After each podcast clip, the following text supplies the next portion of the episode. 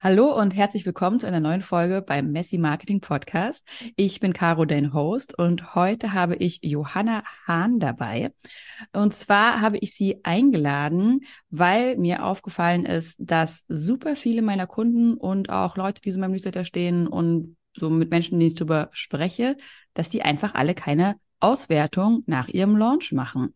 Und deswegen habe ich Johanna eingeladen. Johanna ist nämlich Launch Managerin. Das heißt, sie sitzt bei richtig großen Größen und Namen hinten im Hintergrund und zieht die ganzen Fäden und plant quasi mit diesen Leuten ihre Launch-Strategie von Anfang bis zum Ende durch, kümmert sich um Sales-Texte, Verkaufstexte, Landing-Pages und den ganzen Klabberabatsch. Und ich weiß ganz genau, wenn jemand eine richtig gute Launch-Auswertung machen kann, dann ist das meine liebe Johanna. Deswegen schön, dass du da bist, Johanna. Ah, oh, danke, Caro. Schön, dass ich da sein darf. Ja, ja ich freue mich voll, dass du jetzt mit im Podcast bist. Ähm, ich mache am Anfang immer so eine kleine Mini-Frage. Und zwar geht sich ja hier beim Podcast alles ein bisschen eher so um diese ethische Marketing-Richtung. Und deswegen wäre meine Frage an dich, was gibt es im Online-Marketing, was dich persönlich total nervt und vielleicht sogar triggert, weil du denkst, das ist totale unethische Kackscheiße? Uh, uh, toxisches Marketing, dazu könnte ich sehr viel sagen. Ich glaube, ich habe da mehr Ideen als die meisten der Leute, gerade weil ich mich ja auch mit um Texte kümmere. Also Dinge, die ich ganz furchtbar finde, einfach grundsätzlich, weil es meinen Wertvorstellungen nicht entspricht, sind ähm, Menschen, die in ihren Werbeanzeigen vor teuren Autos und Co. posen, die sie nur geleast haben, einfach weil ich es super unangenehm und cringig finde, da alleine schon drauf zu gucken.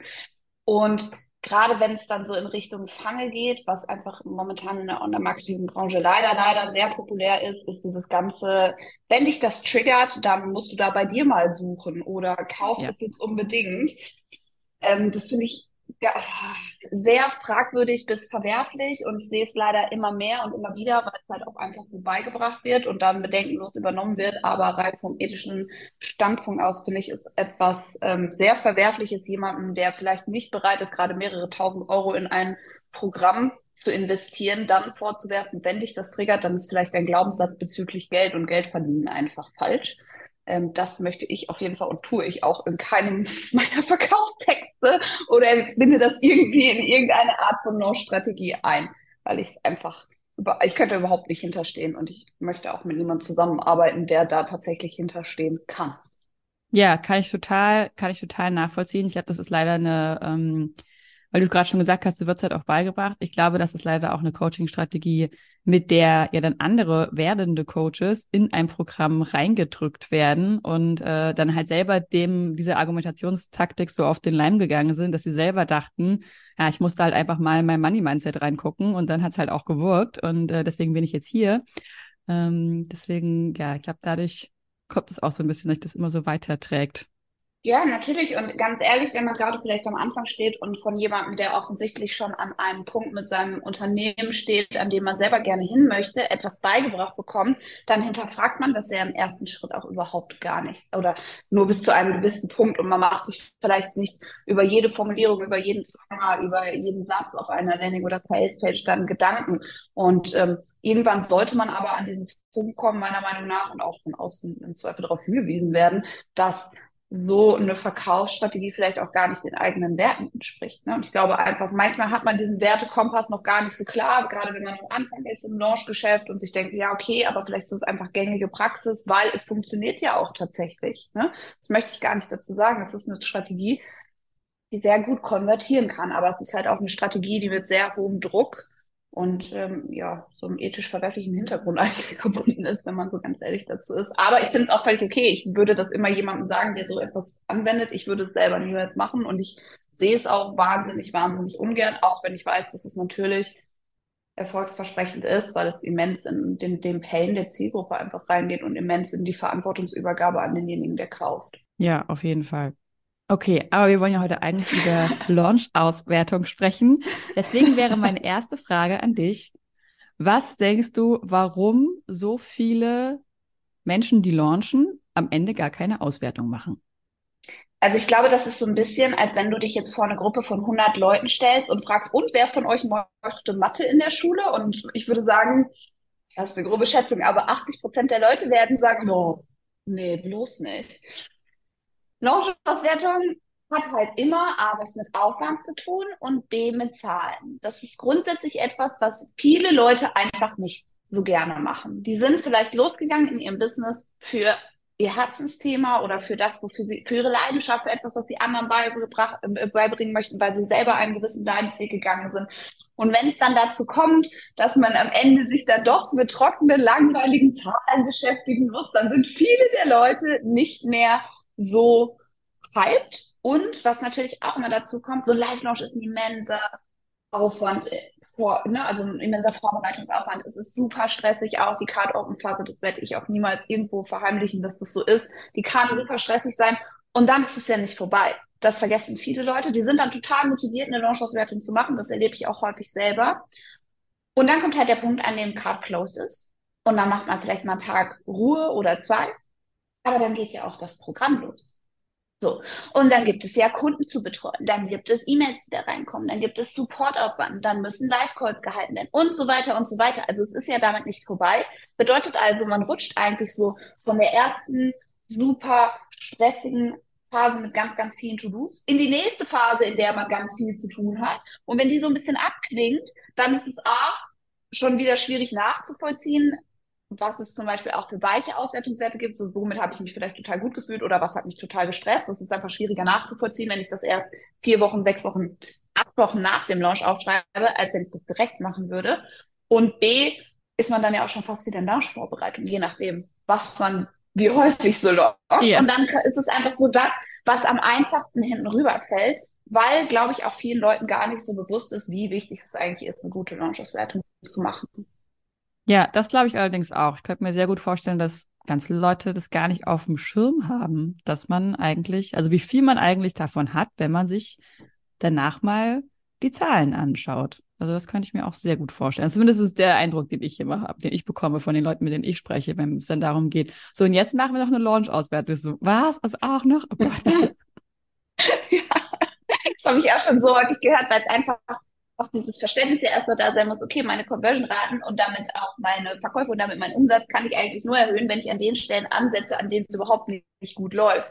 Und ich habe ja in der Regel eine vage Vorstellung oder ein Bauchgefühl dessen, wo es gerade nicht gut läuft. Das muss aber nicht immer richtig sein. Also ich kann auch eine E-Mail rausschicken, wo ich jetzt selber sage, hm, haut mich nicht vom Hocker, die wird aber super geöffnet und geklickt. Naja, dann fasse ich ja nicht genau diese E-Mail an. Wenn die bei meiner Zielgruppe richtig gut ankommt, höre ich aber nur auf mein Bauchgefühl, werde ich das niemals rausfinden, sondern ich werde diese E-Mail anpassen. Und im Zweifelsfall, ist mein Lieblingswort für Launch, nicht durchgeführte Launch-Analysen das Ganze verschlimmbessern. Also ich hm, versuche, was ja. besser zu machen, aber ich mache es halt eigentlich schlimmer.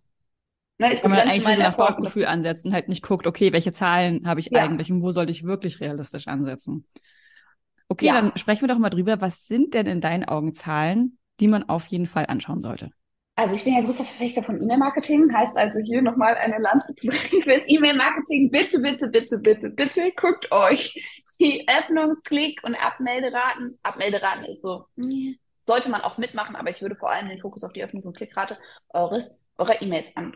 Ne? Also, und das meine ich wirklich von vorne bis hinten durch von ich lade meinen Newsletter ein, zu wie werden meine Reminder-E-Mails für mein Launch-Event geöffnet, zu wie werden meine, natürlich am allerwichtigsten, meine Follow-up-E-Mails geöffnet und geklickt.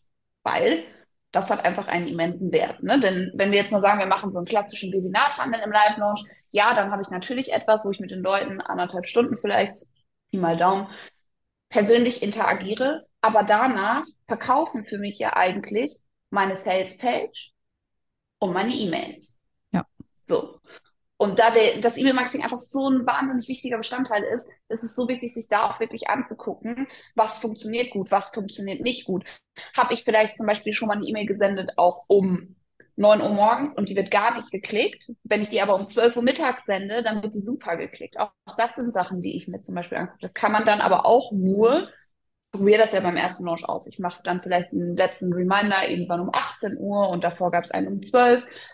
Dann weiß ich, okay, die werden so und so geöffnet und geklickt und dann versuche ich es beim nächsten Mal vielleicht einfach, weil ich merke, okay, die Zielgruppe ist grundsätzlich dann und dann sowieso aktiver, meine Newsletter werden um die Uhrzeit besser geöffnet, dann sende ich es mal dann und dann kann ich es über einen längeren Zeitraum vergleichen, was natürlich dann auch kontinuierlich zu einer verbesserten Conversion-Rate hinläuft. Also E-Mail-Marketing auf jeden Fall Sales Page natürlich, ne? Also wie viel, wie viel Sales Page Aufrufe habe ich überhaupt, was ja auch so ein bisschen aus dem E-Mail Marketing kommt und aus meiner Social Media oder ja, grundsätzlichen Vermarktungsstrategie. Ähm, wie viele Leute auf der Sales Page klicken dann auch wirklich auf den Jetzt kaufen Button und kommen zumindest bis zum Bestellformular? Wie hoch ist die Abbruchrate? Hm, ich gucke mir dann auch tatsächlich an nachher, also wie viel Käufe generiere ich aus welcher Strategie. Ich arbeite häufig damit, dass ich vorher eine Warteliste für ein Programm habe, gerade wenn es ein höherpreisiges Programm ist. Wie hoch ist meine Conversion-Rate aus der Warteliste selber? Ähm, wie ist meine Conversion-Rate in der normalen Card Open? Was kann ich tun, um die zu verbessern? Ich fange aber auch vorne an tatsächlich und das ist so der nächste Schritt. Da ist es natürlich abhängig davon, welches Launch-Event, also wie starte ich meine Card Open Phase? Mache ich das mit einem Webinar, mache ich das mit einer äh, voraufgenommenen Videoserie, mache ich das mit einer mehrtägigen Challenge. Da ist natürlich jetzt so ein bisschen davon abhängig, was track ich da alles für Zahlen. Aber wenn wir beim klassischen Webinar bleiben, dann schaue ich mir an, okay, was ist denn, also wie viele Seitenaufrufe hat meine Landingpage? Wie viele der Leute tragen sich dann tatsächlich ein? Verglichen auch damit, wenn ich Ads schalte, habe ich eine eigene Landingpage und ein eigenes Tag im E-Mail-Marketing-System, weil es halt super einfach ist, wenn man gerade so mit Tracking anfängt und noch nicht mit UTM-Parametern und riesigen Analysetabellen arbeiten will, dann habe ich halt einfach ein eigenes Tag und eine eigene Landingpage. Wie ist auch da die Rate, weil es ja da in der Regel an eine ganz kalte Zielgruppe oder Audience geht, wohingegen alles, was über meine Social-Media-Kanäle läuft, ist einfach schon voraufgewärmt und hat in der Regel eine bessere Conversion-Rate. Wie ist dann da auf der Webinar-Landingpage die Conversion-Rate im Sinne von wie viele Leute tragen sich da ein, wie viele vielleicht auch nicht, ne? und wie viel kommen dann auch live zum Webinar. Ja, auf das jeden Fall. Ich möchte nur an dieser Stelle äh, kurz einhaken für Leute, die da vielleicht noch nicht so weit sind. Äh, was Johanna gerade meinte, ist, dass sie die gleiche Landingpage zum Beispiel für die Anmeldung fürs Webinar einfach dupliziert ähm, und dann halt einmal quasi nur die Leute von den E-Mails draufschickt und einmal nur Leute von den Ads. Quasi die eine ist nur die Leute, wo alle Leute, also die halt mit einer Ad äh, verknüpft ist. Und einmal ist die Landingpage nur die Leute, die zum Beispiel von den E-Mails oder so draufkommen, damit man ähm, den Traffic einfach besser separieren kann und besser halt auswerten kann. Okay, ne, wenn ich jetzt nur eine Landingpage hätte und da alle draufschicke, wüsste ich jetzt im Endeffekt nicht von den Klicks der Landingpage, wie viele kamen da jetzt aus Ads her und wie viele kamen da jetzt aus, aus dem Newsletter her. Oder beziehungsweise das könnte ich ja vielleicht noch von der Ad jeweils rausholen, aber dann nicht mehr, wie viele mhm. haben sich denn aber davon, die da draufgekommen sind, von den Ads dann jeweils eingetragen. Weil vielleicht hat die Ad gut, von, äh, gut konvertiert, dass viele Leute auf die Ad klicken, aber dann irgendwie ein Bruch ist zwischen der Landingpage und der Ad und dann klickt man zwar auf die Ad, weil man die Ad cool findet, kommt dann aber auf die Landingpage und trägt sie nicht mehr ein. Dann weiß man, okay, irgendwie ist hier ein Mismatch, das funktioniert nicht. Deswegen ähm, muss man da manchmal einfach gleiche Sachen duplizieren und einfach an unterschiedliche Zielgruppen ausschicken, damit man die Zahlen klarer kriegt. Nur kurz als ja, Einwurf. Das war ja, das war die einfache Erklärung dessen, was ich gerade gesagt habe. Ja, das war perfekt. Besser hätte ich es auch nicht erklären können. So. Machst du das eigentlich auch, ähm, wenn ihr quasi, also ich, ich nehme jetzt, also wir sagen jetzt mal, äh, ihr habt diesen Webinar-Launch und ähm, mhm. dann die, die Follow-up-E-Mails, gehen sie dann, also was würdest du da raten? Gehen die dann nur an die Leute, die fürs Webinar angemeldet sind oder gehen die an den kompletten Newsletter oder gehen alle E-Mails an alle oder gehen zwar alle E-Mails an alle, aber halt auch separiert, dass man quasi auch nochmal gucken kann, okay, wie haben jetzt aber die gleichen E-Mails nur für die Newsletter ohne die Webinar-Leute funktioniert? Wie haben die gleichen E-Mails für die Webinar-Leute funktioniert ohne die Newsletter?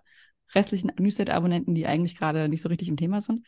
Also aus Erfahrung ist es meistens so, wenn Menschen zu mir kommen und so beim dritten, vierten Launch sind, wollen sie gerne alle Follow-ups an die gesamte Liste senden, weil es natürlich ein, ja, aber da habe ich ja vielleicht, keine Ahnung, nennen, sagen wir mal 5000 Kontakte und wieso soll ich die nicht erreichen? Das Problem daran ist, das ist halt einfach, und das ist ja eigentlich das Schöne an E-Mail-Marketing, dass man so toll segmentieren kann. Von diesen 5000 Leuten melden sich vielleicht, sagen wir, 2000 zum Webinar dann an, weil du sie beworben hast, weil du sie nur eingesammelt hast, weil du Newsletter-Einladungen versendet, Einladungen an dein Newsletter versendet hast zum Webinar. Und die restlichen 3000 haben in dem Moment einfach gerade nicht den Pain oder den Need sich mit diesem Thema zu beschäftigen. Und das ist auch okay. Die dürfen ja trotzdem auch auf deiner Liste sein und vielleicht haben sie den in zwei Jahren oder vielleicht in drei Monaten oder vielleicht brauchen die halt eher ein Produkt, was davor steht oder schon dahinter steht oder kaufen dann mal einen kleinen Workshop von dir. Das bedeutet ja nicht, dass sie sinnlos auf deiner Liste sind, aber sie haben momentan einfach nicht das Bedürfnis, sich mit diesem Thema zu beschäftigen, was dann in deinem Webinar zum Beispiel vorkommt. Bedeutet also, In der Regel läuft es so, am Anfang wollen alle gerne an die gesamte Liste schicken. Ich sage dann immer, nein, das machen wir nicht. Wir machen folgendes, wir schicken die Follow-up und Sales-Mail erstmal nur an die Webinar angemeldeten Leute, weil das sind die Leute, die sich gerade wirklich aktiv mit deinem Thema beschäftigen. Das sind die, die darin interessiert sind. Die haben auch zumindest schon mal das Commitment gehabt, sich auf einer Landingpage in ein Formular einzutragen, weil das Thema sie ja irgendwie beschäftigt. Heißt also, die sind auch viel leichter abzuholen als jemand, den das Thema gerade gar nicht interessiert. Beispiel bei uns, du hast einen Hund, Caro, ich weiß nicht, ob das die Leute ja. im Podcast wissen, aber ja. Du hast einen Hund. Wenn ich dir jetzt eine Werbeanzeige oder ein Webinar zum Thema gesunde Hundeernährung für Rasse XYZ ausspielen würde, wärst du daran sicherlich wesentlich interessierter als ich, die keinen Hund hat. So, ich würde also die Newsletter-Liste viel lieber danach segmentieren. Was sind denn die Leute, die schon Hundebesitzer sind und die sich schon mit gesunder Hundeernährung beschäftigen? Und die anderen 3000 Leute, zu denen ich dann gehören würde, die sich vielleicht die gerne irgendwann einen Hund hätten oder gerade keinen Hund mehr haben, die sich damit einfach gerade nicht beschäftigen wollen, nicht targetieren. Weil mich jetzt davon zu überzeugen, dass ich gesundes Hundefutter kaufen muss, das wird aber maximal schwierig. Ich bräuchte ja erstmal den Hund für das Hundefutter. Wohingegen dich zu überzeugen, ein bestimmtes Hundefutter zu kaufen, wird so viel einfacher. Und genauso ist es dann mit den Follow-up-E-Mails. Ich würde es halt lieber an die Leute schicken. In der Regel ist der Prozess man fängt an, es an die ganze Liste zu senden, dann stellt man fest, ah, okay, wir schicken das mal lieber nur, weil es konvertiert viel, viel besser, nur an die Leute, die zum Webinar angemeldet sind. Und wir schicken vielleicht noch eine E-Mail, hey, vielleicht hast du es mitbekommen, mein Programm XYZ an den Rest der Liste. Mm, und dann vielleicht auch noch eins, hey, die Türen schließen jetzt, falls du noch dabei sein willst. Und dann ist der Prozess so über die Launches hinweg. Diese E-Mails sendet man irgendwann auch nicht mehr. Und man sendet wirklich nur noch E-Mails an die Leute, die zum Webinar angemeldet sind, weil, ich gebe das auch offen und ehrlich zu, manchmal konvertiert aus dieser Gesamtliste dann trotzdem jemand, der vielleicht, weiß ich nicht, die letzten drei Wochen, in denen du nur vom Webinar gesprochen hast, irgendwo im Wald auf einem Wandertrip saß und es einfach nicht mitbekommen hat. Da kauft dann trotzdem mal jemand ja. Aber die Quote ist wesentlich geringer und es rechtfertigt in der Regel einfach nicht den Aufwand dafür. Und man nervt natürlich auch Leute, also viele Leute, so 3000 Leute mit einem Thema, das sie nicht wollen. Ja, genau. Ja, so, also so kenne ich das auch total. Also kann ich dir total, äh, also bin ich gerade sehr erleichtert, dass, äh, dass wir das in allen Launches, die wir bisher, wo ich bisher, bisher beteiligt war, auch genauso gemacht haben. Was würdest du denn sagen, wer, ähm, wer so daran beteiligt sein sollte als vom Team oder von wegen, reicht es, wenn eine Person die Auswerte macht, wenn ich jetzt vielleicht gerade noch alleine bin und meinen Launch auswerte? Oder ist es gut, wenn ich halt auch irgendwie jemand anderen mit dabei habe, äh, der vielleicht auch weiß genau, auf welche Zahlen ich gucken soll? Beziehungsweise, wenn ich ein größeres Team schon habe, was ich mit einer äh, VA für die Technik, äh, jemanden für die Copy, jemand anderen für Projektmanagement oder so, wer da alles mal drauf gucken sollte auf die Auswertung, wer da beteiligt sein sollte. Mhm. Also ich sehe es so, wenn du noch allein bist, naja, dann wird dir nicht so viel anderes übrig bleiben, als dich selber in Google Analytics, Matomo und Co. einzuloggen und dir diese Zahlen zu ziehen und auch in dein E-Mail-Marketing-System.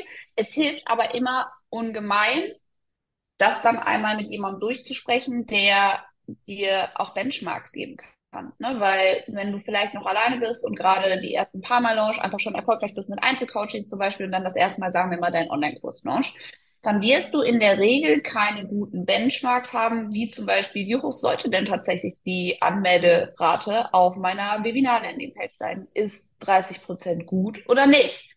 Ne? Oder wie stark steigt die Abmelderate über den Verlauf der Sales Mails. Ich habe jetzt auf einmal, normalerweise habe ich vielleicht eine Abmelderate von 0,4 und jetzt habe ich auf einmal eine Abmelderate von 3% bei E-Mail 5. Ist das noch normal? Also es macht schon Sinn, das dann mit jemandem durchzusprechen, der dir A Benchmark sagen kann und dir B auch sagen kann, worauf du achten solltest, was gut und was schlecht ist, was vielleicht verbesserungswürdig ist. Wenn du bereits ein Team hast, hast du natürlich den großen Vorteil, wenn es dir jetzt keinen Spaß macht, Zahlen in eine Google-Tabelle oder in irgendeine andere Art von Tabelle einzutragen, dass du das erstmal ausdrucken kannst. Es sollte jemand sein, in der Regel macht das eine virtuelle Assistenz, der sich zumindest mit den Grundfunktionen von Google Analytics auskennt, der sich mit den Grundfunktionen des E-Mail-Marketings auskennt damit er einfach diese Daten sammeln kann und bereitet dir das vor. Und dann solltest du zumindest, je nachdem wie groß dein Team ist, mit deinem Projektmanager darüber sprechen und daraus eine Strategie entwickeln, denn das ist ja eigentlich das ganze Ziel. Also wir machen das, um uns diese Zahlen anzugucken, um nachher eine bessere, angepasste, optimierte Strategie für den nächsten Launch im Petto zu haben mm, und es dann aber auch ans Team zu kommunizieren. Ne? Und ich finde es zum Beispiel auch super wichtig, das machen nicht alle Leute, ähm, aber ich sammle auch weiche Faktoren rund um den Launch in der Launch-Analyse. Also gibt es zum Beispiel etwas, was dich total gestresst hat. Beispiel, ich habe mal in einem Launch und der ist noch gar nicht so lange her. Und ich frage mich bis heute, wie ich auf die Idee gekommen bin, dass das total gut laufen wird, den ähm, Start für die Ads, die das Webinar oder den Workshop beworben haben, auf einen Samstag gelegt. An diesem Samstag war ich auch noch privat unterwegs.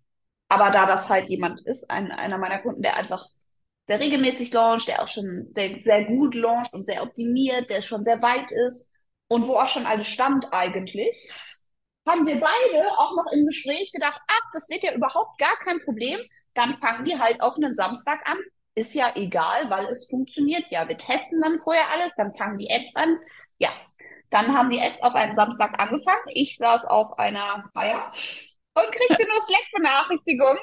Hier funktioniert etwas nicht. Dann kriegte ich Zapier-Fehler-Benachrichtigungen und saß im Endeffekt halt irgendwann am Samstagabend super gestresst natürlich, weil ich konnte den ganzen Tag, ich hatte keinen Laptop ich konnte nicht ran, ich konnte nichts dran ändern. Genauso wie alle anderen im Team, die halt auch diese Fehlerbenachrichtigung bekommen haben und habe irgendwie versucht, dann dieses Zapier-Connection-Problem zu lösen oder zumindest für die Zeit erstmal zu überbrücken. In der Zeit liefen natürlich schon Ads, dann haben Leute keine Bestätigungs-E-Mail bekommen, das musste man dann, also es hat einfach einen riesen Aufwand hinten raus kreiert, einfach nur aufgrund der Tatsache, dass wir ein bisschen blauäugig, muss man ehrlich sagen, dachten, ach ja, so ein Ad-Start auf einem Samstag, wenn wir, wir haben das ja schon so häufig gemacht, das wird schon funktionieren. Nein, tut es nicht. Das wäre zum Beispiel ein weicher Faktor, da stand bei uns ganz oben in der Optimierungsstrategie, nie wieder Ad-Start aufs Wochenende legen. Und das ist für mich zum Beispiel sowas, das hat gut funktioniert. Der Liedpreis war super an dem Tag und auch am Sonntag war der klasse, aber wir waren am Montag todesfertig.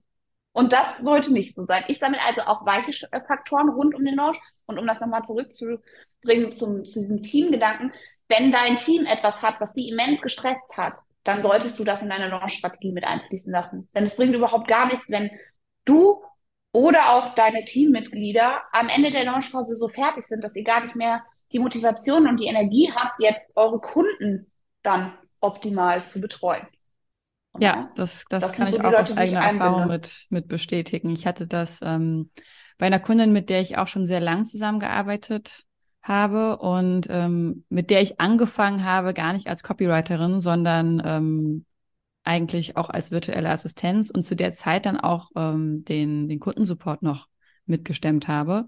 Und ähm, meine Kundin hat sich halt voll gefreut. Wir machen jetzt äh, Launch im Team. Sie muss endlich nicht mehr so richtig alleine launchen ähm, und hat sich eigentlich während der Launchphase auch so ein bisschen rausnehmen wollen und eben auch an eigentlich wichtigen Tagen, was ich, der Tag, wo der Early Bird Bonus ähm, quasi vorbeigeht, war sie halt abends mit Freunden im Kino. Ähm, weil für sie quasi, wir hatten halt alles vorbereitet, alles war fertig eingeplant, alle E-Mails standen, die Ads standen. Also es war halt quasi alles, war quasi, ne, wo man auch sehr leicht das Gefühl kriegen kann, ähm, das ist jetzt alles fertig, hier passiert ja nichts mehr. Und ich saß halt bis abends im Kundenservice und hatte halt dann lauter Fragen, die ich nicht beantworten konnte, weil die halt in der Form noch nicht aufgetreten sind. Oder ich halt, ich war, vielleicht war das auch der erste Launch, den ich als Kundenservice mit begleitet hatte, das weiß ich gerade nicht mehr. Ähm, aber die ganze Zeit so, oh mein Gott, du musst präsent sein, du musst ansprechbar sein, weil ansonsten funktioniert das ja alles nicht. ähm, aber ja, ne, das waren halt irgendwie Sachen, die wir dann auch wirklich, also wir hatten dann damals eine komplette Teamauswertung gemacht. Wir waren jetzt auch nicht viele, wir waren vier Leute, aber ähm, wollten alle irgendwie so ein bisschen mal ihren Hut mit aufsetzen konnten und mal sagen konnten, okay, vom, vom Standpunkt der, weiß ich nicht, auch vielleicht von der kompletten, ähm, von der Planung, wie man es macht, dass die Technik vorher gesagt hat, ey, wir haben viel zu spät angefangen. Also ich habe hier wirklich teilweise zwei Wochen lang von früh bis spät und ich habe eigentlich ein kleines Kind, ich hatte eigentlich nicht die Zeit dafür und ich habe in jeder freien Minute am Laptop gesessen. Es war einfach zu, zu knapp geplant. Mhm. Also, ja, das ist auch so was, also was ich inzwischen ganz gerne mache, weil diese, also je größer das Team wird, desto schwieriger wird es natürlich nachher alle in einem Meeting zusammenzubringen und dann den gesamten Launch durchzusprechen. Was ich inzwischen mache, ist, und das ist super einfach und es hilft so sehr. Ich mache ein Google Doc und das mache ich direkt vorne bei der Launch-Besprechung. Also wenn wir die Projektplanung für einen Launch durchgehen, erstelle ich ein Google Doc, ähm, das da heißt kontinuierliche Verbesserungsvorschläge oder Optimierungsvorschläge, auf das alle Zugriff haben. Und dann unterteile ich das wirklich nur so ganz, also es ist ganz stupide eigentlich in Überschriften, in so H2-Überschriften, Technik, E-Mails, mm, Content und Co. Und dann können einfach alle immer, wenn ihnen was auffällt, und ich halte sie dann auch wirklich bei jedem Meeting dazu an, bitte pflegt das, bitte pflegt das, bitte pflegt das, bitte pflegt das, ihre Verbesserungsvorschläge eintragen. Weil auch da nochmal, es ist halt super schwierig, wenn du die Launch-Auswertung irgendwann an machst nach dem Launch, dass sich alle auch noch dran erinnern, was sie wirklich gestresst hat oder was zum Beispiel auch nicht funktioniert hat. Weil in der Regel, es funktioniert etwas nicht. Du bemerkst das in einem Launch relativ schnell, weil viele Leute auf einmal auf deine E-Mail-Liste kommen. Du repar reparierst es, in Anführungszeichen. Und dann gibt's ja auch schon das nächste Ding, worum du dich kümmern musst. Und dann hast du das vielleicht vier Wochen später gar nicht mehr so auf dem Schirm. Deswegen gibt es bei mir dieses kontinuierliche Google Doc, zu dem ich immer alle anrege, das auch zu pflegen, weil es so viel einfacher ist. Und natürlich auch, wenn du nachher ein Team von 20 Leuten hast, dann wird es wirklich ganz schön schwierig, mit denen allen eine persönliche emotionale Launch-Auswertung zu machen. Und dann ist auch der Punkt, an dem ich sage, das musst du als Unternehmer machen, denn das ist ein ganz wichtiger Teil deines Unternehmens, inklusive deines Projektmanagers, deines Mark Head of Marketings, wie auch immer. Mm. Und ihr schaut euch das aber an. Und ihr solltet diese weichen Faktoren, und es sind ja nicht mal immer nur weiche Faktoren, es sind auch Hard Facts tatsächlich, was nicht funktioniert hat, solltet ihr euch halt beim nächsten Mal mit in die Projektplanung oder in die Launchplanung entsprechend einfließen lassen. Ja, auf jeden Fall. Da du gerade so von, also ich finde, das ist eine richtig geile Idee mit dem Google Doc, also weil, ähm, ja, man dann das halt, ich sag mal, so live im Geschehen, gerade in dem Moment, wo man denkt, ah, guck mal hier, das ist jetzt eine Idee und sowas. Wir wissen alle, wie viele gute Ideen wir in der Dusche hatten und sie danach vergessen haben. sobald wir, sobald wir das haben mit uns mit dem Handtuch abgetrocknet haben, war die Idee schon wieder JWD. Ähm, Deswegen finde ich das eine mega gute Idee. Ähm, da du gerade auch schon so Excel-Tabellen und sowas angesprochen hast, ähm, würde mich voll interessieren, also quasi wie du diese, was, wie, wie für dich eine übersichtliche Launch-Auswertung aussieht. Also im Sinne von, machst du das jetzt in, der, in, der, in einem Google Excel-Sheet oder machst du das halt äh, eben äh, in einem Word-Dokument oder hast du da irgendeine sondere, besondere Special Software, womit man da arbeiten kann? Also es ist so ein bisschen, man kann das ganz lean und einfach anfangen und dann irgendwann ausbauen. Also ich habe, glaube ich, bei meinen unterschiedlichen Kunden von einem ganz einfachen Google Excel, ja, ist das Google Sheet? Keine Ahnung, ähm, so einer Tabelle bei Google hat, dem Äquivalent der Excel-Tabelle von früher, bis hin zu ausführlichen Sachen, wo es dann auch noch grafisch dargestellt wird in Figma, was da nicht funktioniert hat und was doch. Also Figma ist ein Grafiktool, in dem man so, so Mockups und Abläufe und Co. bauen kann. Ähm, inklusive dann 20-blättrigen Auswertungstabellen habe ich alles schon mitgemacht. Ich empfehle, wenn man jetzt gerade startet und vielleicht noch keine Launch-Analyse und oder eine sehr rudimentäre Launch-Analyse im Sinne von, man sammelt so ein paar Zahlen, aber eigentlich guckt man sich nicht so alles an, macht, dann würde ich ganz einfach anfangen mit einer Excel-Tabelle. Und in dieser Excel-Tabelle muss auch gar nicht so viel drinstehen, sondern dann, ich habe so eine Vorlage dafür, die schicke ich immer zum Beispiel allen meinen Kunden, die noch nie eine Launch-Auswertung gemacht haben und ich mache auch Launch-Auswertungsgespräche mm, und die bekommen die auch immer gestellt, inklusive Erklärung, was da alles drin sein muss. Und eigentlich muss da gar nicht so viel drin sein, wenn man ganz ehrlich ist. Also man hat einen Bereich, der geht ums Webinar, da geht es halt darum, okay, wie wurden meine Newsletter-Einladungen zum Webinar wurden geklickt, wie wurden die geöffnet, welchen möchte ich gegebenenfalls verändern, weil mir die Klickrate-Öffnungsrate noch nicht passt. Dann gibt es die Webinar-Landing-Page, auf die komme ich. Gut, wie viele Aufrufe habe ich dann? Wie konvertiert die auch? Das lese ich dann aus dem E-Mail-Marketing-System ab, ne? weil ich weiß ja nachher, okay, so so und so viel Aufrufe hatte die und so und so viele Leute haben dann tatsächlich das Tag oder sind auf der Liste, je nachdem, ob man jetzt mit einem Tag oder listenbasierten E-Mail-Marketing-System arbeitet, angekommen. Dann gibt es darunter einen Bereich zur E-Mail-Auswertung, wie sind meine Reminder-E-Mails angekommen, geöffnet worden und so weiter. Wie viele Leute, wenn wir beim klassischen Webinar-Pfanne bleiben, bei Videoserie und Challenge wird es natürlich umfangreicher, weil es sind einfach mehr Kontaktpunkte, die ich mit auswerten muss. Aber beim Webinar wäre es dann, okay, wie viele Leute ähm, von den angemeldeten, keine Ahnung, 2000 waren dann tatsächlich live dabei wie viele Leute haben auf dem Webinar gekauft. Dann kommen offensichtlich die Follow-up-E-Mails, wo ich genau das gleiche wieder auswerte. Und dann kommt ein allgemeines, wie viel Aufrufe hat die Sales-Page, wie viel Käufe habe ich davon generiert, was ist das für eine Conversion-Rate, hm, was waren vielleicht auch, das ist dann so ein Teil, kann man machen, muss man nicht, kommt einfach drauf an, wo man steht. Ads auswerten, das ist dann wieder, da setzt man dann praktisch nochmal an, ne? also wie viele Leute sind auf meine Ad-spezifische Landingpage fürs Webinar gekommen und so weiter und so fort. Wie viel Geld habe ich auch in Ads investiert oder wie viele direkt dem Launch zuzuordnen, zuzuordnen? Zuzuordbare? Gott, das, äh, Kosten, die ich dem direkt den Launch zuordnen kann, hatte ich denn? Also zum Beispiel eine Webinar-Software, die ich jetzt nur für das eine Webinar brauche, die ich für einen Monat buche, ist ein Kostenpunkt, den ich direkt dem Launch zuordnen kann. Weil ich bräuchte das ja in keinem anderen Fall. Ähm, Sales-Ads oder Webinar-Ads, die ich schalte, sind direkt dem Launch zuzuordnen. Freebie-Ads hingegen nicht, weil Freebie-Ads füllen meine Liste. Das ist ein Verfahren, das ich im besten Falle das ganze Jahr über mache.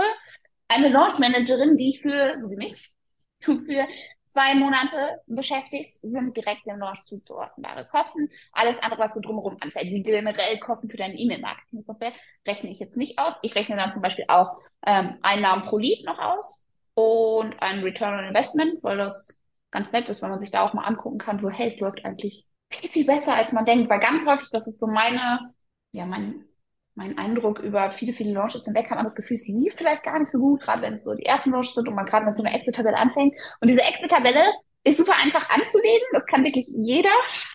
Jeder kriegt die auch irgendwie ausgefüllt. Und es zeigt so häufig, dass eigentlich schon so viel gut läuft und man vielleicht einfach nur mehr von dem, was schon gut läuft, machen muss. Oder vielleicht zeigt es den Schwachpunkt, die Reichweite ist noch nicht gut genug. Alles das ist gut. Die Zahlen sind super. Aber die Reichweite stimmte einfach noch nicht. Ich muss ja das nächste Mal nicht an 500 Leute launchen, sondern besser an 1000. Also fokussiere ich mich die nächsten drei Monate auf Reichweitenaufbau und launche dann genauso wieder.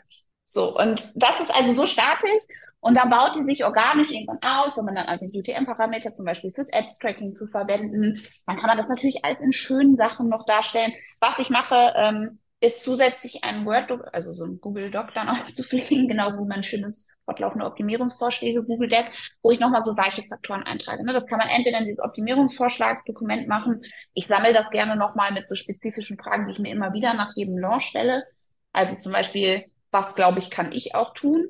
Und dann bespreche ich es nochmal mit jemand anderem, der vielleicht ganz andere Ideen hat, um zum Beispiel, jetzt bleiben wir bei dem Beispiel, meine Reichweite auszubauen in den nächsten drei Monaten. Ne?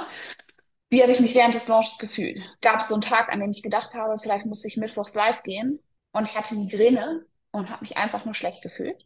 Oder habe dann gemerkt, okay, diese Zeit, wo ich das live angekündigt habe, da wacht mein Kind vielleicht gerade auf. Ungünstig für so ein Live und das hat mich total gestresst und das will ich nie wieder machen. Oder ich habe vielleicht angefangen. Habe ich meine Live-Challenge gerade mitten in meine Periodenwoche gelegt. ja, bitte fahren Selbstzyklus um der Launch runter. Genau, aber sowas, sowas sammle ich halt auch. Und ich habe da so fünf, sechs Fragen in der Regel, das muss gar nicht so ausgefallen sein, sondern einfach so fünf, sechs Fragen, die ich mir immer wieder nach jedem Launch dann stelle oder die ich meinen Kunden immer wieder nach jedem Launch stelle, weil es dann auch einfach so ein bisschen einheitlicher wird, als wenn ich jetzt jedes Mal nur so ein, naja, so ein Tagebucheintrag dazu schreibe, wie der Launch gefühlt für mich war, sondern es ist so spezifisch auf das, wie war das, wie war das, was haben wir geändert? Wo können wir noch mehr ändern? Genau das mache ich so. Und dann entwickelt sich das organisch irgendwann weiter. Wenn man mit 20 Leuten da sitzt, dann ist es keine einseitige Google-Tabelle mehr. Ja, ja, ja. Ähm, ist aber auch cool, weil man dann ja auch die Ergebnisse mit den Antworten aus dem Launch davor vergleichen kann, gucken kann, wie sich so entwickelt hat. Gehört das für dich auch dazu, ja. dass du dir zum Beispiel halt auch die ganzen, ich sag's jetzt mal, nackten Zahlen äh, immer noch anguckst? Wie hat sich das zum Launch von davor und meinetwegen auch davor und davor ähm, entwickelt? Ja, absolut. Also wenn ich mit Kunden die Zusammenarbeit auch anfange, die jetzt vielleicht schon drei, vier Mal gelauncht haben, dann ist das Erste, was die für mich als Hausaufgabe machen dürfen, mir eine Launch-Auswertung ihrer letzten Launches, soweit sie können, komplett auszufüllen weil du ja aus der Entwicklung auch einfach wahnsinnig viel für deine Strategie ziehen kannst. Ne? Und häufig kann man Launches auch einfach nicht besonders gut miteinander vergleichen. Slash, wenn ich im November launche, ist das einfach was anderes, als wenn ich im Juli launche. Es sei denn, ich habe jetzt, weiß ich nicht, ich launche Luftmatratzen oder aufblasbare Pinguine für den Pool. Dann ist vielleicht der Juli ein super Monat, aber wenn ich einen Online-Kurs launche, wird in der Regel, es sei denn, es ist ein super themenbezogenes oder saisonbezogener Online-Kurs, dann kann das auch toll funktionieren, wird in der Regel der November-Launch besser laufen als der Juli-Launch, weil es sind Ferien, es ist wenn es nicht diesen Sommer ist, dann auch wirklich gutes Wetter. Die Leute sind mehr draußen, die lesen weniger E-Mails und dementsprechend wird es einfach nicht so erfolgreich sein. Wenn ich also jetzt einen November-Launch mit einem Juli-Launch vergleiche, mir, wenn ich aber schon drei Juli-Launches gemacht habe und weiß, ich kriege da vielleicht immer so 50 Käufe raus und jetzt habe ich auf einmal einen, wo ich 70 Käufe rausbekomme, ja, okay, dann läuft irgendwas cool. Oder ich habe jetzt einen, wo ich 30 ähm, Käufe rausbekomme dann sollte ich mir vielleicht auch angucken, okay, liegt es an dem, was ich gemacht habe? Oder liegt es vielleicht daran, dass ich halt genau zu den großen, weiß nicht, wenn ich jetzt im Online-Marketing-Bereich wäre, vielleicht rund um das Greater Festival gelauncht habe, wo halt alle Leute in Berlin, ist es Berlin? Ja, ist Berlin. Wo alle Leute auf einem Festival sind, ähm, oder auf einer Konferenz in Köln, egal, ähm, aber wo alle Leute einfach nicht da sind, und dementsprechend weniger E-Mails lesen. Ist vielleicht, habe ich genau das Pech gehabt, dass ich nach drei Wochen Regen irgendwie das Sommerwochenende erwischt habe für meinen mhm. Launch oder die fünf schönen Sonnentage. Denn das sind ja auch so weiche Faktoren, die ich überhaupt gar nicht beeinflussen kann. Und je länger ich ein, naja, je länger ich so eine Historie von Launch-Analysen habe, desto besser kann ich das halt auch tatsächlich mit relevanten Launches vergleichen. Und grundsätzlich sich eine Entwicklung anzugucken, ist ja auch in, diesbezüglich super interessant, wenn ich jetzt sage, okay, Caro, wir haben jetzt im Juli gelauncht Öffnungsrate lag im Durchschnitt so bei 35 Prozent.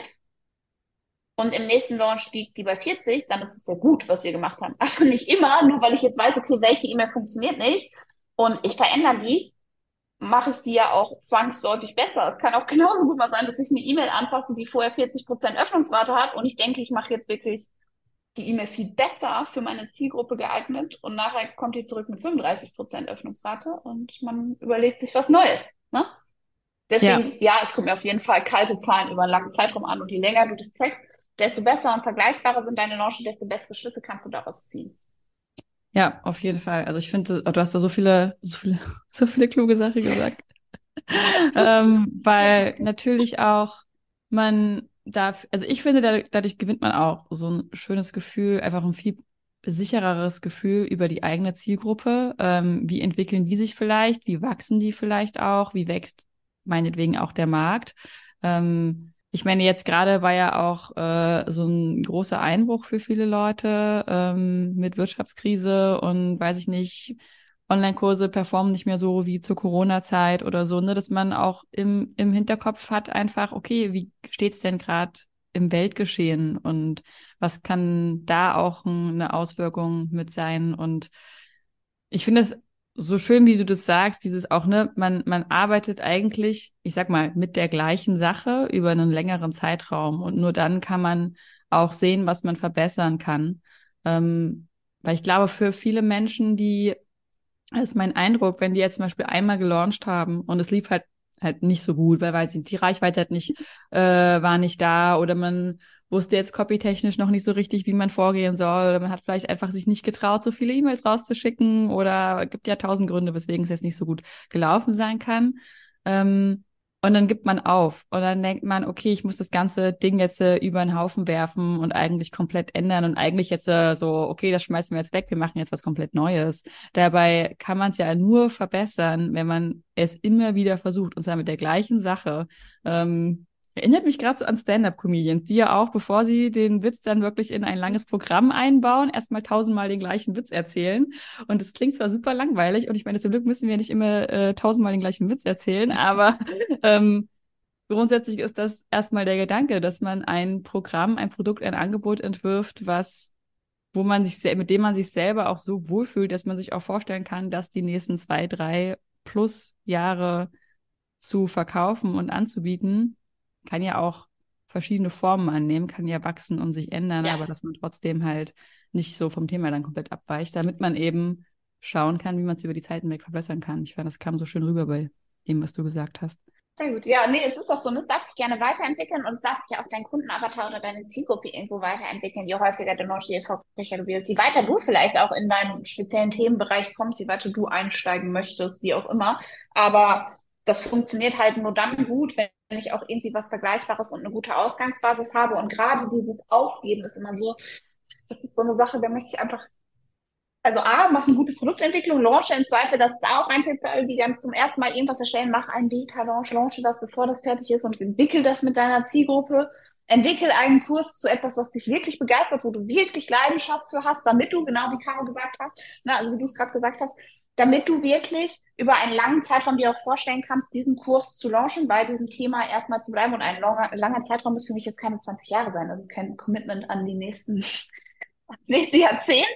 Aber trotzdem erstmal mehrfach den zu launchen, weil nur dann wird es erfolgreich sein. Und fangen halt früh mit diesen Launch-Auswertungen an. Weil das, was ich ganz häufig gesehen habe, als ich auch so ins, ins Launch-Management gerutscht bin und naja, natürlich meine Kunden dann auch vielleicht noch nicht mit jedem Launch hoch sechsstellig gelauncht haben, sondern eher gerade so ja, niedrig fünfstellig zum Beispiel, was ja ein super Launch-Erfolg ist. Ne? Das ist ein Wahnsinnserfolg, wenn du das das erste Mal machst. Aber ich habe so häufig dann gesehen, dass die, wenn es dann nicht funktioniert hat, also sagen wir mal, du hast auch tatsächlich das dann allererste Launch, du baust das alles auf, es ist ein Riesenaufwand und dann kauft niemand, dann waren die total enttäuscht. Und dann kann eine Launch-Auswertung dir halt einfach zeigen, aber warum hat es denn nicht funktioniert? Ne? Ja. Und das ist einfach was, das muss man auch im Kopf haben, das kann passieren. Aber dann ist es halt viel besser, als jetzt einfach enttäuscht irgendwie zu sagen, ja, okay, dann will das halt keiner kaufen. Vielleicht lag es ja gar nicht daran, dass es keiner kaufen will, sondern dass deine, dass du vielleicht nur vier E-Mails im Launch gesendet hast und da keine Fragen, also keine negativen Glaubenssätze aufgelöst wurden, keine typischen Fragen beantwortet wurden. Oder daran, dass du mitten im August gelauncht hast und du ziehst es irgendwie gar nicht so in Betracht. Oder dass du, so wie ja viele das tatsächlich machen mussten, mitten in einer Wirtschaftskrise, wenn gerade irgendwo ein Krieg ausbricht, launchen musstest. Das ist keine gute Zeit, um zu launchen. Das ist aber manchmal so. Es gibt äußere Umstände. Schreib es auf, analysiere es und dann bitte, bitte, bitte, bitte, das ist mein Appell an alle Menschen, die irgendwas launchen. Schmeiß nicht alles für den nächsten Launch über den Haufen. Denn dann zerstörst du deine Vergleichbarkeit. Benutze also bitte das, was gut funktioniert hat, einfach immer wieder. Ja, die Leute vergessen deine E-Mails. Niemand weiß mehr, dass du vor drei Monaten die gleiche E-Mail gesendet hast. Wirklich niemand. Niemand, niemand, niemand. Wenn mich einer fragt, was ich letzte Woche für Newsletter bekommen habe, dann kann ich dir, letzte Woche habe ich einen wirklich guten Newsletter, der also wirklich auf meinen Painpoint so genau zugeschnitten war, dass ich dachte, mein Gott, derjenige kann aber in meinen Kopf gucken. An den erinnere ich mich. Ich kann dir nicht sagen, was ich sonst für Newsletter bekommen habe. Und das war letzte Woche. Und ich arbeite mit Maximum, mache gerne E-Mail-Marketing und lese diese Newsletter sehr aufmerksam. Auch dahingehend, wie gut sind die geschrieben und was kann sich vielleicht eine Strategie, an Aufbau, kann man da sich nochmal Inputs holen. Und trotzdem kann ich es dir nicht sagen. Niemand weiß es, verwende es wieder. Niemand weiß mehr, was auf deiner Sales-Page stand. Völlig egal. Niemand weiß auch mehr, was du im Webinar gemacht hast. Ja, wenn du das Webinar irgendwann zum fünften, sechsten, siebten Mal hältst, damit eine warme Zielgruppe das kennt. Und dann kann man auch mal drüber nachdenken, wenn man merkt, okay, ne, die Live-Dabei-Quote oder die Anmelderate geht langsam und dann kann man mal drüber nachdenken, das zu ändern oder das anzupassen oder einen anderen Aufhänger zum Beispiel zu wählen. Aber mach es immer wieder, damit es vergleichbar ist. Du dann optimieren kannst und gib nicht auf. So. Da frage ich mich gerade, wo du das sagst, auch mit dem, ne, von wegen dieses, man kann ja nicht immer in die Köpfe reingucken, warum die Menschen jetzt nicht gekauft haben. Äh, schickst du E-Mails raus mit einer Umfrage an Leute, die nicht gekauft haben und fragst nach? Ja, ja, auf jeden Fall. Also auch tatsächlich kurz nach dem Launch. Ich gebe den dann so nach der letzten E-Mail also nach der letzten Sales-Mail, so nach dem Motto, in vier Stunden läuft das Programm aus, gebe ich denen zwei Tage Zeit. Ich meine, gut, am nächsten Tag direkt eine E-Mail. Sollen auch mal Kurze Verschnaufpause. Pause haben. Sei dir gegönnt. Ja, ganz kurz.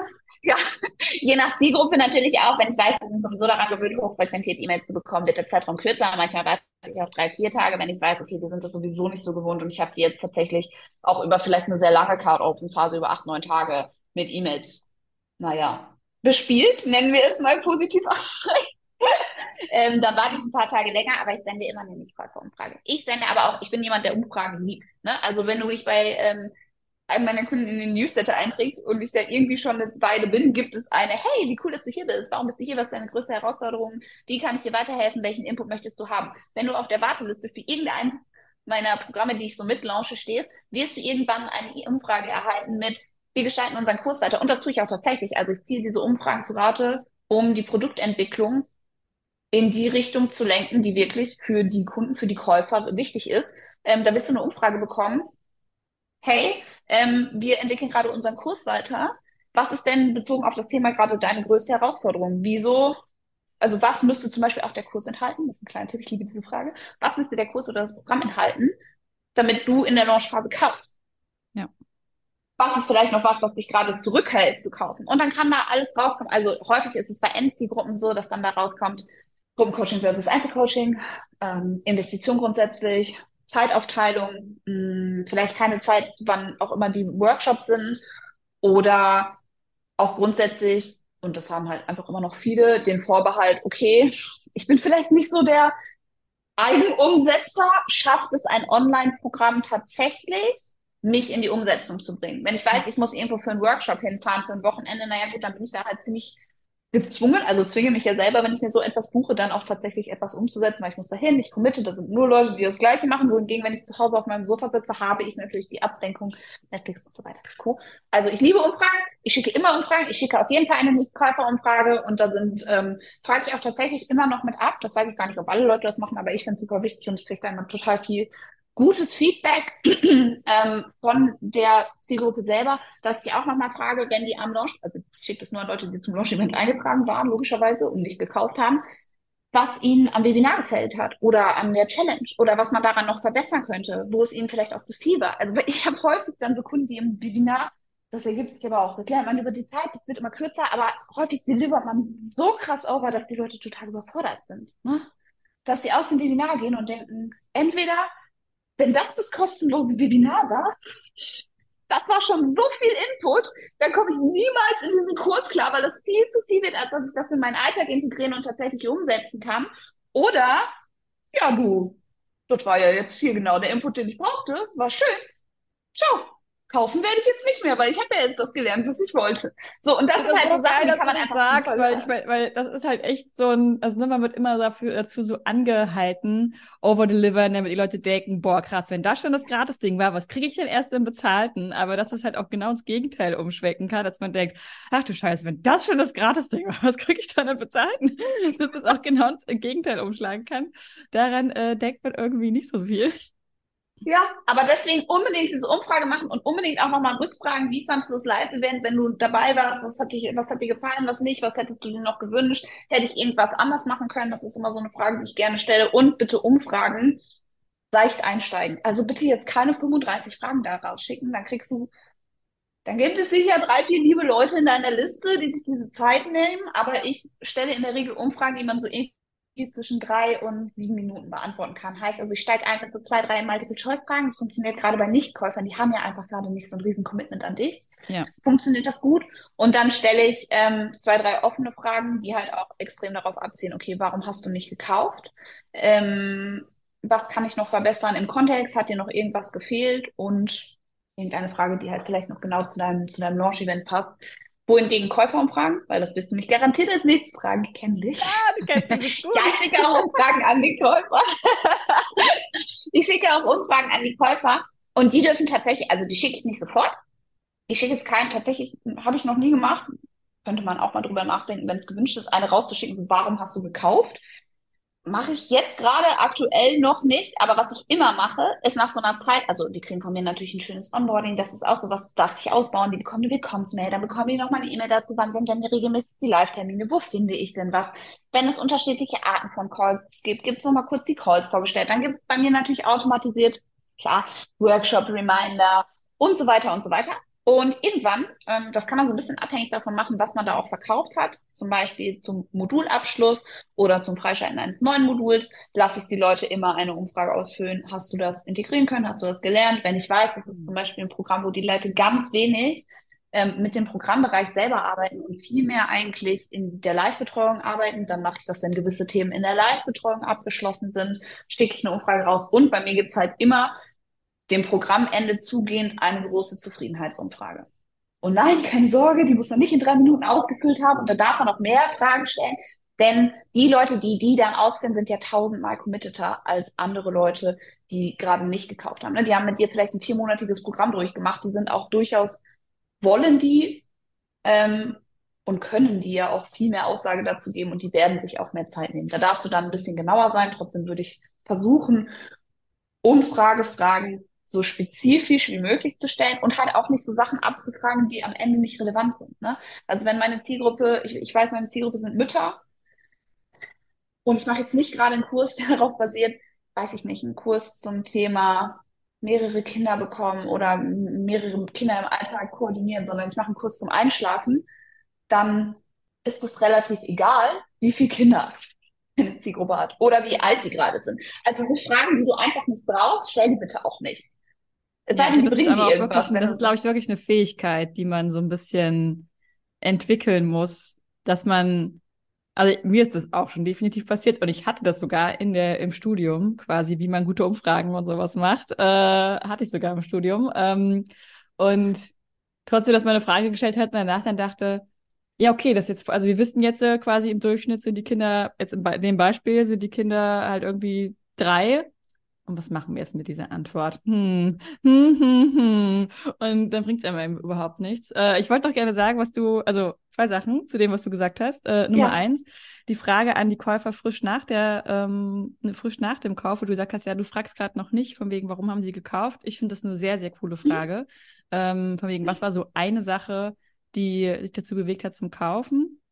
Weil im besten mhm. Fall kommt vielleicht auch sowas raus wie, ähm, weiß ich nicht, vor allem der Kursinhalt äh, interessiert mich halt mega. Ähm, ich sag mal, im schlechtesten Fall kommt raus, ja, das, ähm, du hast einfach so sympathisch gewirkt äh, im Webinar. Das ist dann so ein bisschen okay. Da weiß man immerhin, der persönliche Kontaktpunkt ist wichtig und dann ist Gut. es vielleicht, mhm. also ne, wäre es jetzt ein Fehler, auf eine Videoreihe umzusteigen, wenn die Leute dich halt äh, einfach persönlich, diesen persönlichen Kontakt zu dir schätzen, ist ja auch eine Info wert.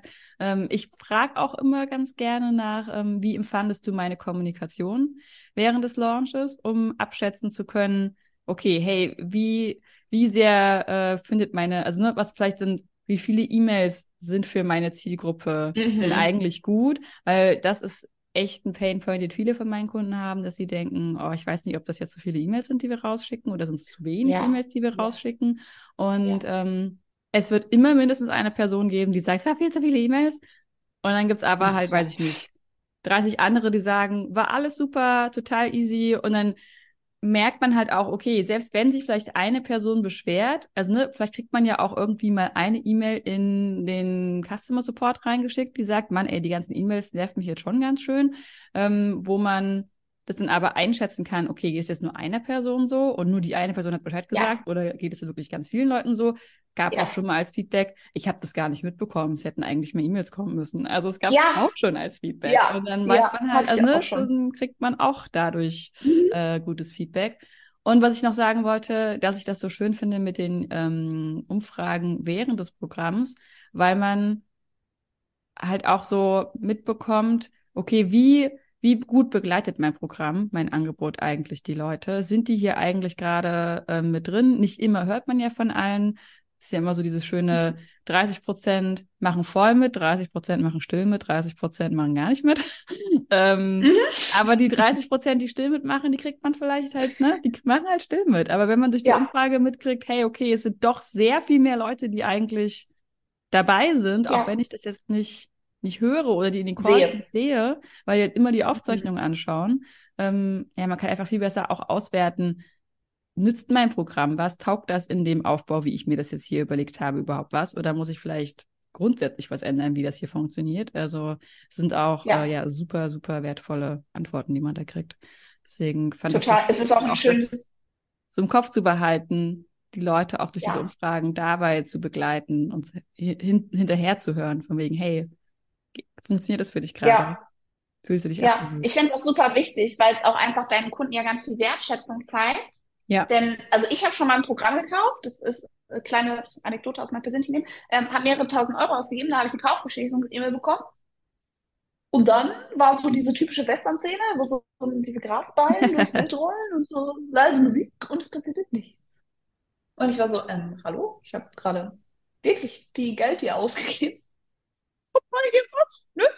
Ich sag mal so, wenn du die mit den Zufriedenheitsumfragen geschickt hättest, wäre ich aber nicht so zufrieden gewesen. Weil ich musste mir dann irgendwie auch alles selber raussuchen. Diese Call stand zwar irgendwo im Programmbereich, gab aber auch keine Reminder daran. Und es war so, also wie viel kannst du mir halt auch selber überlassen? So, ja, natürlich war ich nicht so motiviert, als wenn du mir jeden Mittwochabend um 19 Uhr, wenn um 20 Uhr der Call ist, nochmal ein Reminder gesendet hättest. Hey, Johanna, wir sehen uns gleich. Mensch, schön, dass du da bist. Das und das Thema. Log dich einfach ein. Keine Sorge, du musst deine Kamera nicht anmachen. Kannst du auch dir in Jogginghose und mit Dutt auf der Couch angucken oder im Auto, dann schalte ich halt stumm.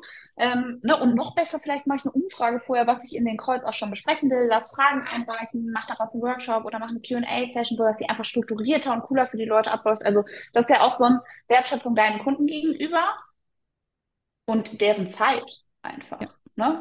Deren Commitment auch. Deswegen mega, mega wichtig, wenn die gekauft haben, dann die Leute nicht alleine zu lassen, sondern da auch coole E-Mails zu senden. Und was ich so schön fand, war dieses, meine Kommunikation im Launch. Das mache ich tatsächlich auch in Ländern auch immer noch dahinter so, via E-Mail, über Social Media, je nachdem, wo ich mhm. halt weiß, ich habe die gerade viel gespielt, im Podcast, ne, damit die auch so ein bisschen die Idee haben, weil ich habe habe festgestellt, also Fragen konkret stellen ist eine Kunst. Auch ich sitze, glaube ich, am längsten nachher daran, die richtigen Fragen zu stellen. Und manchmal denke ich auch so, ich habe eine Umfrage rausgeschickt und die fünfte Frage war ich halt wirklich so, ich habe die Antworten gelesen, ich so, die Leute haben einfach nicht verstanden, was ich eigentlich wollte. Also ich habe mhm. wirklich, in meinem Kopf war das total konkret, bei uns im Team war es auch total klar, dann haben wir das rausgeschickt und die Antworten waren so wischiwaschi und dann haben wir uns beim nächsten Mal bestimmt zwei Wochen lang haben wir darüber rumgedacht, wie wir diese Frage so stellen, dass das eigentlich rauskommt, was wir wollen. Also je konkreter, desto besser. Fragen stellen ist eine Kunst und möglichst wenig Fragen. Also die auch nicht so nicht so mit so unnützen, langen Umfragen dann irgendwie versuchen abzuholen. Das wirkt leider eher im Gegenteil. Aber ja, Käuferumfragen, nicht Käuferumfragen. Wo ich es tatsächlich mache, was ich total seltsam fand, als du gerade geredet hast, habe ich darüber nachgedacht. Wenn ich irgendwie vorab so Wartelisten-Sachen launche, da schicke ich den, weil ich dann weiß, okay, der Zeitraum, bis das Programm startet, ist nochmal länger. Den schicke ich tatsächlich eine Umfrage. Also habe ich heute aus der Podcast-Folge mitgenommen. Ich sollte auch für alle Käufer vielleicht direkt meine erste E-Mail so, hey, was ist dein Grund, warum du gekauft hast, demnächst angeben? Die kann, die kann man ja, je nachdem, wie lang die Warteliste von dem Main Launch entfernt ist. Ich meine, manchmal ist es ja quasi direkt im Anschluss. Manchmal hat man ja aber auch mhm. vielleicht auch irgendwie noch mal eine Woche dazwischen aus Gründen.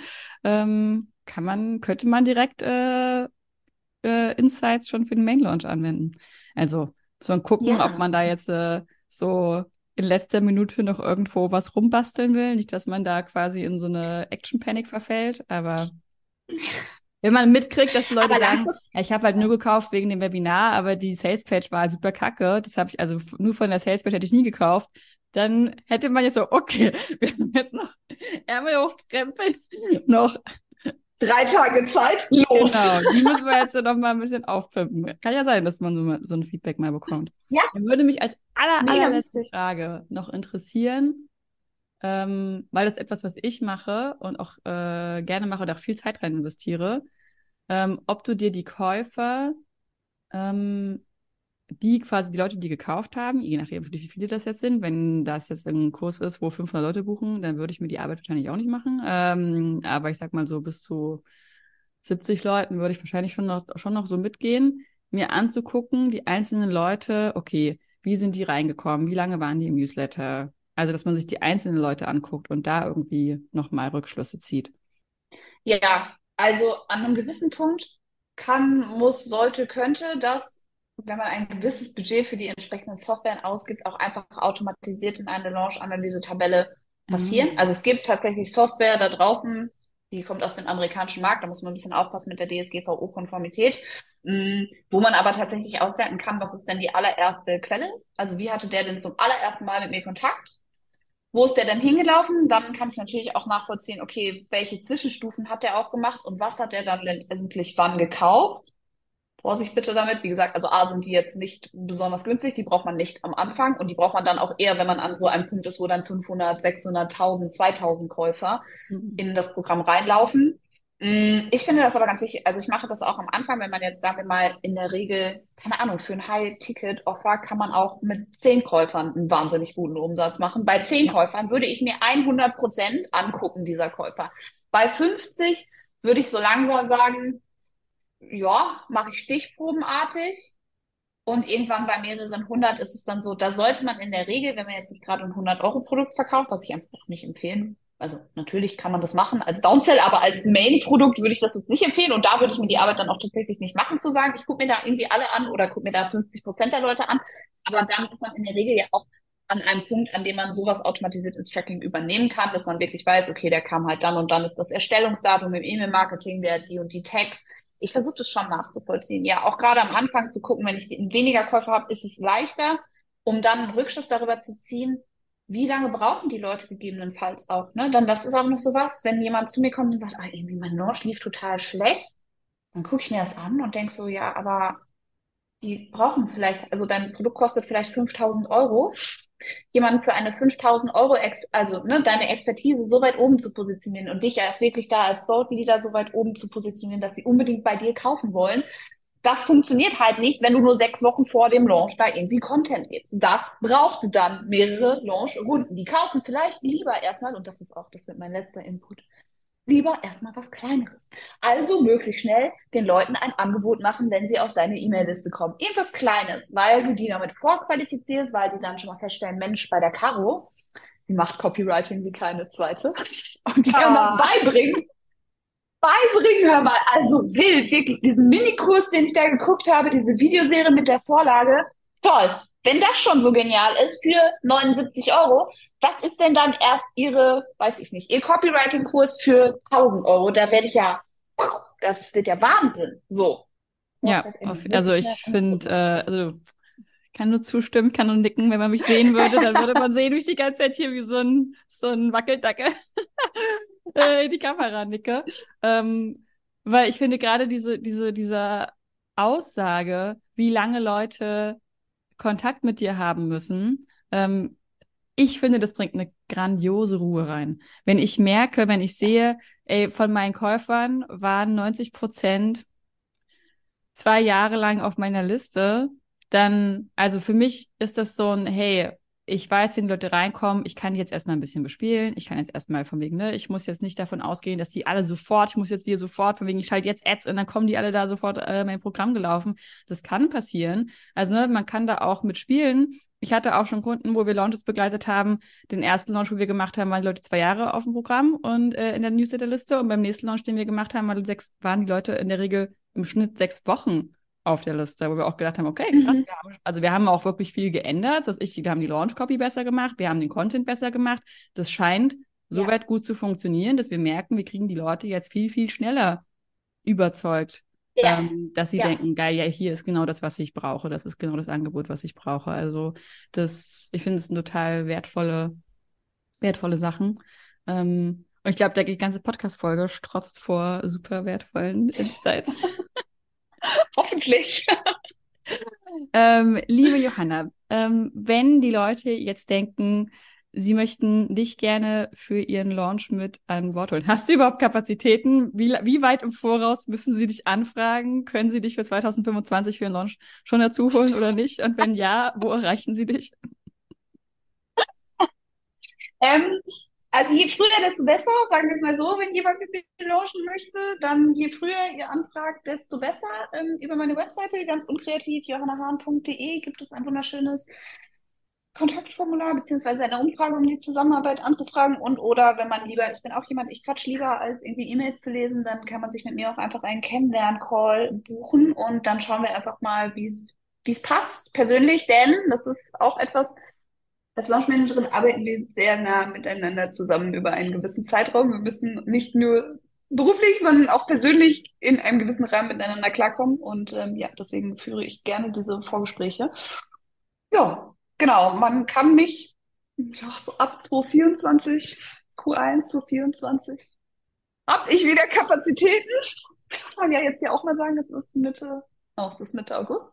Aber ich weiß, dass es bei dir nicht anders ist, Caro, denn wie du weißt, stehe ich ja auch durchaus ähm, für einige meiner Kunden bei dir auf der Türschwelle und kratze und warte darauf, dass äh, du hast deinen wohlverdienten Urlaub, da kommst und hoffentlich wieder Kapazitäten hast. Genau, ja. Ich glaube, das äh, sind so. Ich verlinke euch natürlich Johannas äh, Webseite mit in die Show Notes und dann würde ich sagen, Vielen, vielen Dank, liebe Johanna, für all das Wissen, was du hier so bereitwillig mit uns geteilt hast. Äh, vielleicht hören wir uns ja mal wieder im Podcast. Und ansonsten wünsche ich dir jetzt erstmal einen wunderschönen Tag. Ach, danke dir, dass ich da sein durfte, Caro. Und äh, ja, ich wünsche dir einen schönen Tag und wir hören uns ganz bestimmt bald. Ja, alles klar. Mach's gut.